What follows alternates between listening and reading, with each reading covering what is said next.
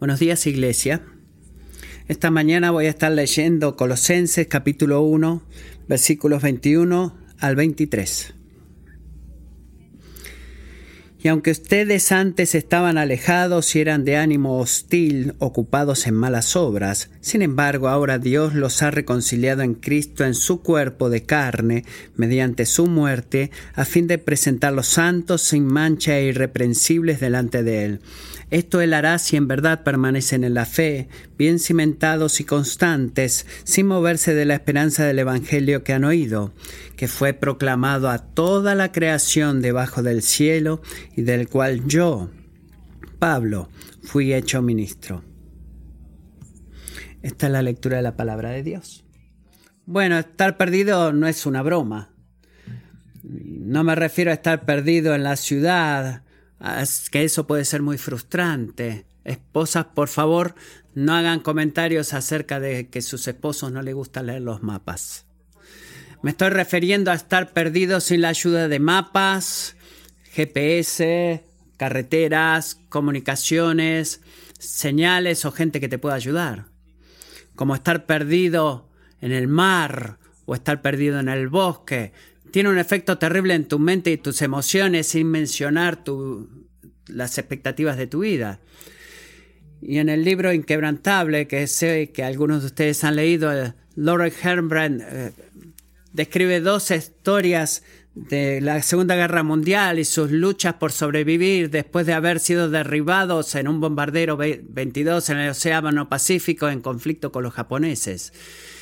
Él y sus acompañantes estaban en un bote salvavidas por seis semanas y sus esperanzas de, sobrevivencia se iban.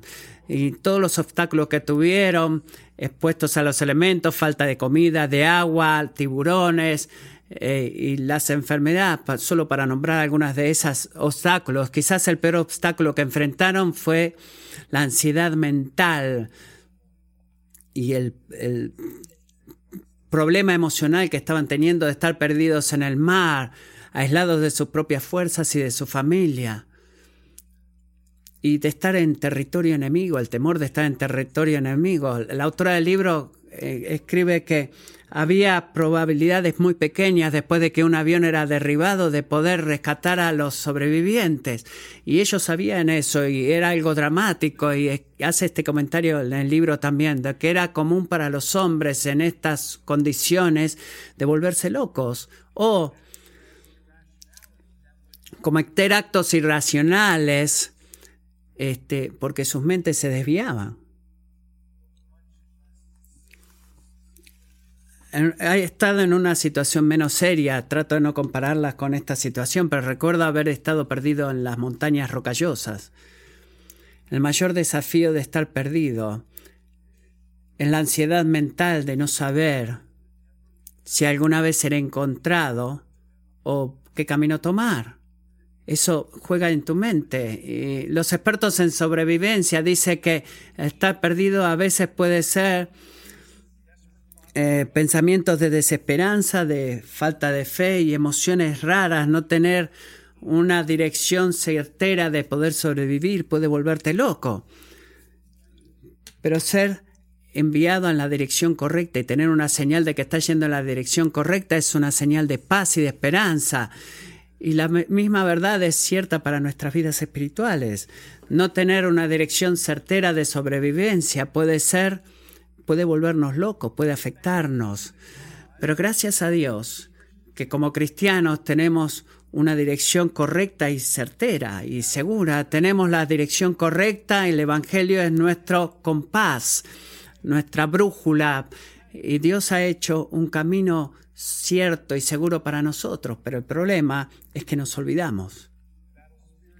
Batallamos con la falta de dirección espiritual, batallamos con la confusión espiritual que a menudo viene con eso y eh, así como estar perdido en el bosque o en el mar, el estar perdidos espiritualmente puede volvernos locos, nos podemos sentir distanciados de Dios, ser apartados, que como que mis oraciones parecen que están chocando contra el techo, no sé si te relacionas con eso, o levantarme y preguntándome, ¿sigo siendo cristiano el día de hoy? ¿O por qué Dios me aceptaría así como soy? ¿O debería seguir perdonando? ¿O debería continuar peleando con el pecado y la tentación? Y en medio de nuestra caída, debemos afirmarnos a la verdad que nos va a guiar. Así que hoy nuestro pasaje es una poderosa verdad, es como un mapa de dirección espiritual. Como han escuchado, son solamente tres versículos, los cuales van a ser atravesados rápidamente, pero tres versículos con los cuales queremos tomarnos tiempo. Cuando lleguemos al final de esto, espero y oro de que ustedes puedan ver y ser motivados por esta verdad, lo cual es mi tema principal. La reconciliación y la paz con Dios vienen a través de la confianza en la obra de Cristo. La reconciliación y la paz con Dios vienen a través de la confianza en la obra de Cristo. Mis puntos serán tres. Dos verdades y un, y un encargo, las dos verdades y luego un encargo. Hay cosas acá para cristianos y no cristianos. Si están aquí en este día y no están seguros acerca de tu relación con Dios o con Cristo, por favor escucha. Hay puntos acá que hablan donde, donde estás tú en la vida también. Para el cristiano, este pasaje nos exhorta a recordar nuestra posición en Cristo y para tener esa fe presente. Los tres puntos que vamos a hablar son estos. Primero, aparte de Cristo estamos perdidos, alienados y enemigos de Dios. Esa es nuestra condición verdadera, nuestra condición como miembros de Cristo. Somos rescatados, reconciliados e hijos de Dios. Y nuestro desafío como hijos de Dios es seguir creyendo en el Evangelio. Punto número uno. Aparte de Cristo, estamos perdidos, alienados y enemigos de Dios. Y miran eso en el versículo 21. Déjeme comenzar en el versículo 20. Y por medio de él reconciliar todas las cosas consigo, habiendo hecho la paz por medio de la sangre en su cruz, por medio de él Versículo 21. Y aunque ustedes, hablando a cristianos, antes que estaban alejados y eran de ánimo hostil, dejen eso en su mente, mantengan eso en su mente. En uno de mis himnos preferidos y quizás el suyo también, es la canción famosa Gracia Admirable. Hay muchas líneas que John Newton puso en esa canción. Newton fue inspirado para escribir Gracia Admirable. Qué dulce es el sonido que salvó a un pecador como yo. Las siguientes palabras son particularmente relevantes de lo que estamos hablando. Una vez estuve perdido y ahora he sido encontrado. Fui, fui ciego y ahora veo.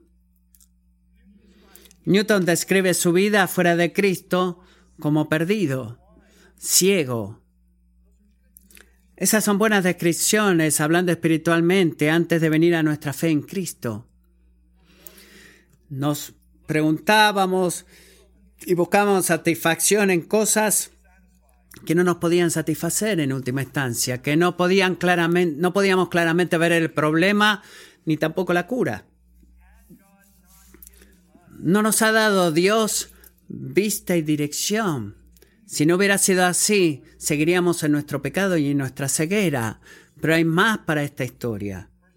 Versículo 21 dice que tú estabas alienado, eh, alejado y eras de ánimo hostil, haciendo obras malas. Prestemos atención a la palabra alejado o alienado.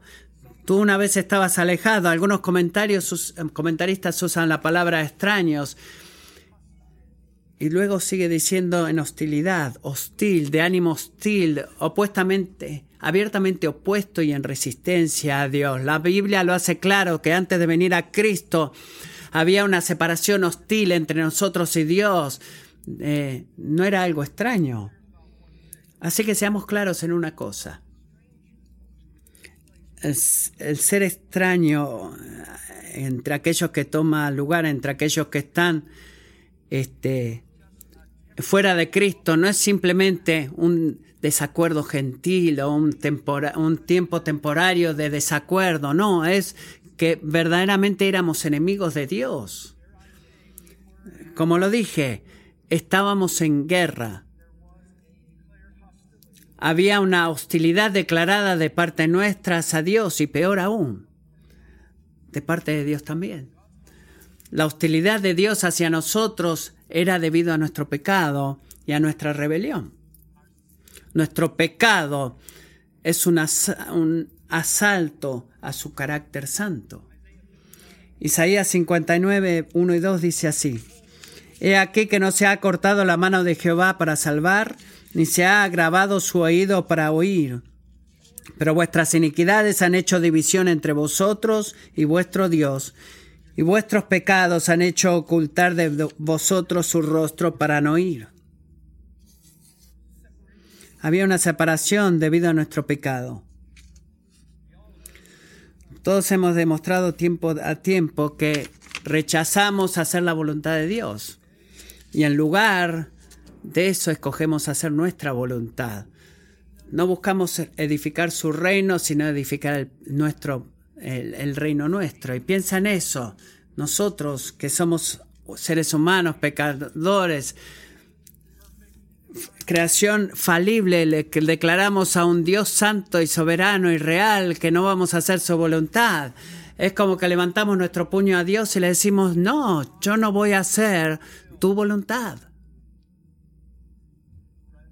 Amigos, cuando hacemos eso, cometemos lo que los teólogos dicen, una traición cósmica, traición cósmica. Y debido a esa traición cósmica fuimos marcados como enemigos de Dios.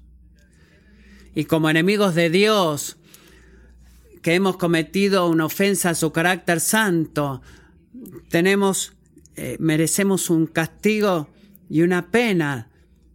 No, no solamente ignorarlo, no solamente eh, de dejar que todo pase, y, no, una injusticia cósmica ha sido cometida, lo cual requiere el pago de una pena cósmica. Así que el versículo 21 nos lleva a la profundidad del, del problema del ser humano eh, por su pecado y rebelión a Dios. No es solamente que como humanos necesitamos un buen plan o que necesitamos un buen, un buen gobierno, no es que solamente necesitamos estar seguros que vivimos moralmente correctos, no solamente eh, de que tener las mejores escuelas o las mejores cosas para nuestros hijos o el tener el mejor trabajo o el mejor plan de jubilación.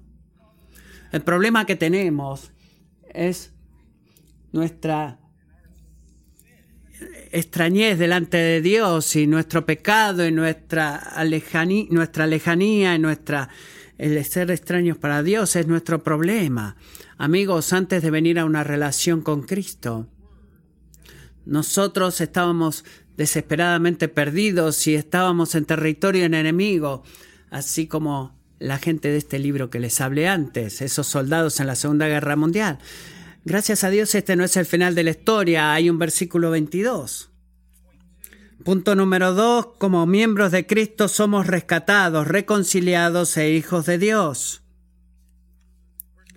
Versículo 22 encapsula la buena noticia del Evangelio y escúchenlo.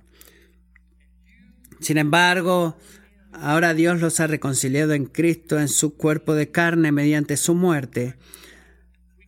Eh, podemos detenernos así, ahí. Él nos ha reconciliado en su cuerpo por su muerte. Gracias a Dios que Él ha hecho eso. Pero hay un propósito, hay un propósito por el cual Él nos ha reconciliado. Para poder presentarte santo y sin mancha y sin reproche delante de Él. Amigos, pueden ver la increíble y buena noticia de eso.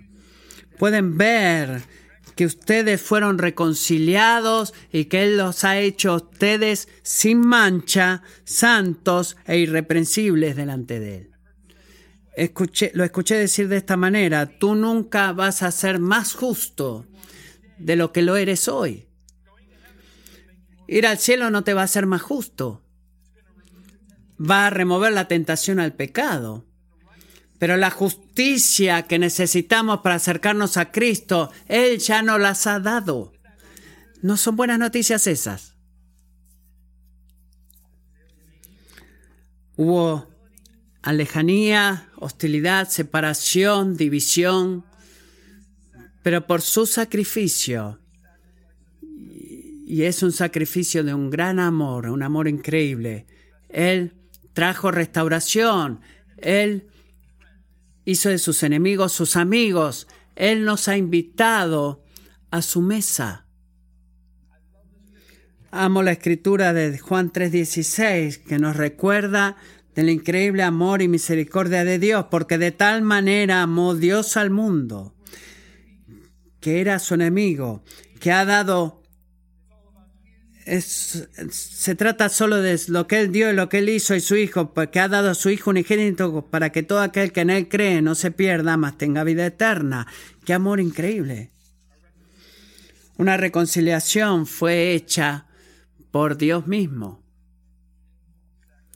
y vino al causa y el sacrificio de su Hijo. Dios castigó a su Hijo perfecto y santo para traer restauración a nosotros. Oh, qué gran amor de Dios. Primera de Pedro 2.24 dice, quien llevó él mismo nuestros pecados en su cuerpo sobre el madero para que nosotros, estando muertos a los pecados, vivamos a la justicia, y por cuya herida fuisteis sanados. La sanidad que está tomando lugar es la separación de Dios. Por sus heridas ustedes han sido sanados. Sanar quiere decir, sanados quiere decir tiempo pasado, reconciliación es tiempo pasado, Hermanos, hermanas, hemos sido reconciliados con un Dios santo. Eso necesita y debe afectarnos diariamente. Segunda de Corintios 5:21, uno de mis versículos favoritos, otro más, al que no conoció pecado. Al que no conoció pecado por nosotros, por nosotros el Santo Jesús lo hizo pecado para que nosotros fuésemos hechos justicia de Dios en Él. Dios puso sobre Cristo nuestro pecado la pena que nuestro pecado merecía, para que podamos caminar libres, para que podamos ser amigos a, través de la obra propiciatoria de Cristo, la cual acabo de describir, una gran palabra teológica, ¿verdad? A través de la obra de Cristo, hemos sido perdonados de todos nuestros pecados, hemos sido sanados de la separación entre nosotros y Dios, hemos sido rescatados de la ira y el castigo que justamente merecíamos y se nos ha dado el estatus de hijos amados y contados sin mancha y sin reproche. Lo digo de vuelta. A través de la obra de Cristo hemos sido perdonados todos nuestros pecados, no solamente, ni siquiera uno permanece sin perdonar. Hemos sido sanados de la separación de nosotros y Dios. Hemos sido rescatados de la ira, del castigo justo que merecíamos y se nos ha dado el estatus de hijos amados, contados como justos. Eso es definitivamente algo para celebrar, ¿verdad? Por eso, como sus hijos amados con quien no hay separación, justamente Hebreos, correctamente Hebreos 4:16 es algo que debemos recordar. Acerquémonos pues confiadamente al trono de la gracia para alcanzar misericordia y hallar gracia para el oportuno socorro. Acerquémonos pues confiadamente al trono de la gracia, diariamente, momento tras momento, para que podamos encontrar ayuda. ¿Alguna vez necesitaste ayuda, dirección? Acércate al trono de Dios. El término acercarse al trono de un Dios santo, solo ese término pone en nuestras mentes un sentido de wow, como debería ser. Y también debería poner en nuestros corazones un sentimiento de alabanza mientras nos acercamos. Y así todo, hermanos o hermanas, déjenme hacerles unas preguntas. ¿Confías diariamente de todo corazón en medio de nuestras caídas o después de haber caído? ¿Crees que Él nos acepta y nos ama cuando estamos pecando, cuando hemos fallado? Hay tiempos en los cuales nos sentimos arrastrados con ansiedad, en problemas, en dificultades. Tiempos en los cuales tropezamos y caemos o a menudo estamos desorientados con nuestra identidad y dirección y en medio de esas cosas debemos recordar nuestra redención, debemos recordar lo que Él ha hecho. Él quizás ha hecho un plan perfecto él ha causado nuestra redención. Hay una razón por la cual hay una cruz acá arriba. Es una señal que nos apunta a su obra de redención, no, no nuestras propias obras. Así que como miembros de Cristo somos rescatados, reconciliados e hijos de Dios. Punto número tres. Como hijos de Dios debemos seguir creyendo en el Evangelio. Versículo 23 dice,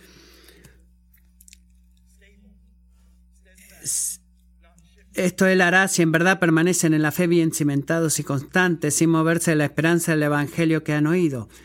Esa es una motivación, es una provocación aquí para cada uno de nosotros, ya sea que eres cristiano o no. Si tú estás acá y no estás seguro acerca de tu relación con Cristo, por favor entiende que este versículo es una advertencia para ti. Hay una consecuencia de ignorar tu separación de Dios.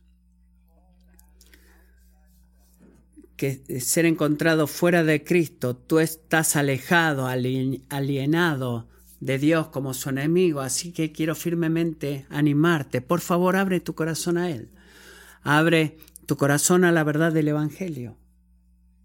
Por favor, escucha que tú has sido creado, perdón, para Él, para glorificarle a Él. Y Él ha venido en la forma de hombre y ha dado su vida para darte fe. Para aquellos que son cristianos, para nosotros que vivimos en relación con Jesús, versículo 23 nos da un desafío. Y el desafío es este. Sigue caminando, sigue avanzando, continúa en la fe sigue insistiendo, sigue peleando la batalla, sigue avanzando, continúa. No renuncies, sigue. Déjame ser claro en esto. No creo que este versículo esté diciendo que tú puedes perder tu fe o que puedas perder tu salvación. Creo que vas a ignorar muchas, eh, deberías ignorar muchas otras escrituras para darle contexto a eso. Pero de todas maneras creo que podemos convertirnos eh, en personas distraídas, desanimadas y desilusionadas. Sé personalmente que mi corazón puede volverse seco y, preocuparse de los problemas de la vida y eso me puede alejar del camino. Así que versículo 23 nos enseña que hay un requisito de fe. La fe requiere la, ser proactivos y ejercitarte deliberadamente. Tú debes, cristiano, ejercitar tu fe. Mi pastor años atrás solía decir que cuando el gran predicador C.H. Spurgeon se, eh, se, sentía como perdido, desorientado, debía ponerse en, en línea recta hacia la cruz y rápidamente recitar las verdades del Evangelio. Creo que ese es un buen consejo. Así que mi pregunta es, ¿cuál es tu línea de alineación con la cruz? ¿A dónde es que tú te vuelves para recordarte el Evangelio? Hermanos, hermanas, hay tanto para considerar. El Evangelio dice que a través de la obra de Cristo en la cruz, Dios te ha reconciliado consigo mismo, tú eres su hijo. Tú estás salvado en su cuidado. Él diariamente atiende tu necesidad. Tú has sido perdonado de todo tu pecado. Han sido lavados por la sangre de Cristo. En Cristo tú tienes la justicia que, de su nombre y todo lo que tú necesites, Él proveerá. Eres marcado como hijo o hija y escucha tus oraciones y un día le verás cara a cara. El problema más importante en tu vida ha sido resuelto y esos son solamente algunas de las verdades que vienen a través del entendimiento del Evangelio. La verdad es que la verdad te hará libre. Desafortunadamente, ignorarlas, asumirlas o olvidarlas también tiene consecuencias. Así que versículo 23 nos advierte de que debemos recordarlas, de ponerlas a ellas en nuestros pensamientos diariamente. Déjame hacerte algunas preguntas para considerar. ¿Confías diariamente de todo corazón en las verdades del Evangelio? Si es así, ¿qué verdad te fortalece más? ¿Estás hablando ahora mismo, te pregunto? ¿Estás hablando a tu propio corazón y desafiándolo a confiar en la palabra de Dios? ¿Para qué confías en Él? ¿Cómo evaluarías tu nivel actual de esperanza y confianza en el Evangelio? ¿Has cambiado tu esperanza en el Evangelio? ¿Estás caliente o frío? Y por último, ¿has cambiado tu esperanza en el Evangelio? Te pregunto otra vez, ¿hay cualquier tipo de ansiedad o dificultad que te haga dudar de todo esto? Los cuidados de la vida, las preocupaciones de la vida te han alejado de poder creer en estas verdades. ¿Hay alguna forma de ansiedad o dificultad que, te ha hecho dudar de tu capacidad, propósito o cuidado de ti misma? Y apartarte la apreciación apasionada de su sacrificio lleno de gracia. Nuestra fe requiere ejercicio proactivo de nosotros, eh, de, de estas cosas.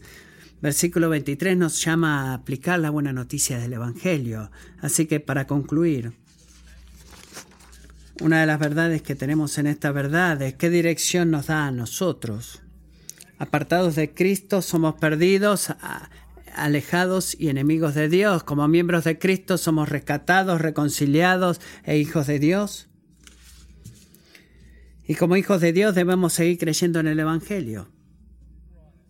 Pero si somos honestos, también tenemos momentos en donde no podemos confiar en Él le damos a los temores y a los deseos y a otras cosas la prioridad para traernos esperanza, fuerza y llenura. Y vivimos muchas veces como los soldados que están siendo arrastrados por el mal en territorio enemigo, desilusionados, desorientados y faltos de fe. Pero el Evangelio nos da dirección y esperanza. Isaías 26, 3 dice, Tú guardarás en completa paz a aquel cuyo pensamiento en ti persevera, porque en ti ha confiado. Es siempre justo confiar en Él. ¿Quién es más digno de confianza? Es siempre bueno confiar en Él. Es una gran paz. Amigos, si vamos a buscar ser obediente a la Escritura en este día, de no desviarnos de la esperanza del Evangelio, recuerda quién eres en Cristo. Recuerda quién eres fuera de Cristo. Y recuerda que su carácter de amor es expresado en la cruz y ese nunca cambia, su carácter nunca cambia. Cierro con esto y escuchen por favor el corazón de su Padre en el Salmo 145, empezando versículo 14. Sostiene Jehová a todos los que caen y levanta a todos los oprimidos. Los ojos de todos esperan en ti, y tú les das su comida a su tiempo. Abres tu mano y colmas de bendición a todo ser viviente. Justo es Jehová en todos sus caminos y misericordioso en todas sus obras. Cercano está Jehová a todos los que le invocan, a todos los que le invocan de veras. Cumplirá el deseo de los que le temen. Oirá asimismo el clamor de ellos y lo salvará. Cuando tú estás perdido o a la deriva, recuerda eh, quién es aquel que vive y reina y que te ha reconciliado consigo mismo. Oremos. Padre, gracias por la increíble noticia y la verdad que tú nos has reconciliado contigo mismo, que ahora como tus hijos, somos tus hijos, perdón, y ahora podemos acercarnos a ti con confianza para encontrar misericordia y gracia para la ayuda. Padre, gracias. Señor, damos todo honor y gloria a ti. Señor, ayúdanos a diligentemente aplicar y aprender las verdades del Evangelio y aplicarlas a nuestra vida diaria. Ayúdanos a hacer la pregunta, estoy confiando en Cristo y ayúdanos a confiar en ti. Oramos esto en el nombre de Jesús. Amén.